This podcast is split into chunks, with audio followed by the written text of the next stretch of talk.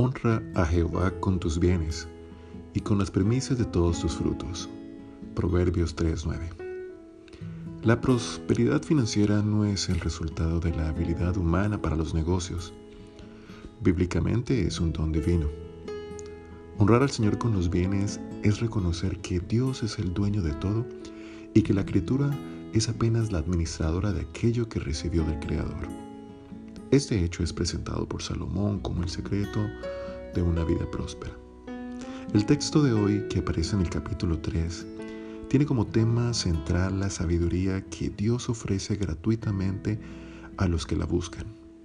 Vivir con sabiduría es reconocer que Dios es el creador y el ser humano la criatura.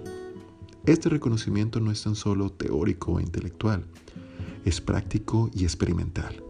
Salir de la teoría y entrar en la realidad de la vida práctica es honrar a Jehová con tus bienes. El resultado de eso es la prosperidad financiera. Pero, ¿no hay gente que es millonaria y que no reconoce a Dios? Es verdad. Una persona puede ser rica, pero no próspera. La riqueza tiene que ver con el patrimonio y el saldo bancario.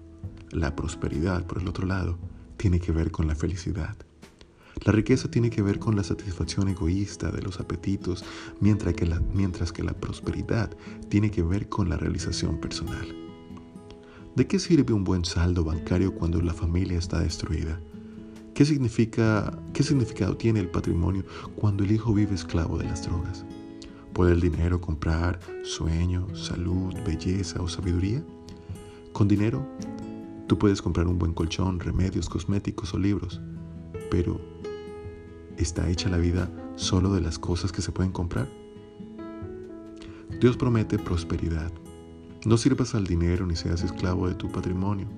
Utiliza tu dinero para honrar a Dios y para hacer más felices a las personas, comenzando con tu familia. Cada nuevo día debe ser un día de renovación. Renovarse es pensar, analizar y cambiar de rumbo si es necesario. Renovarse en vivir Cambiar es la característica de las personas sabias y la sabiduría es un don que viene de Dios. Por eso encara los desafíos de la vida repitiendo el consejo inspirado de Salomón. Honra a Jehová con tus bienes y con las primicias de todos tus frutos.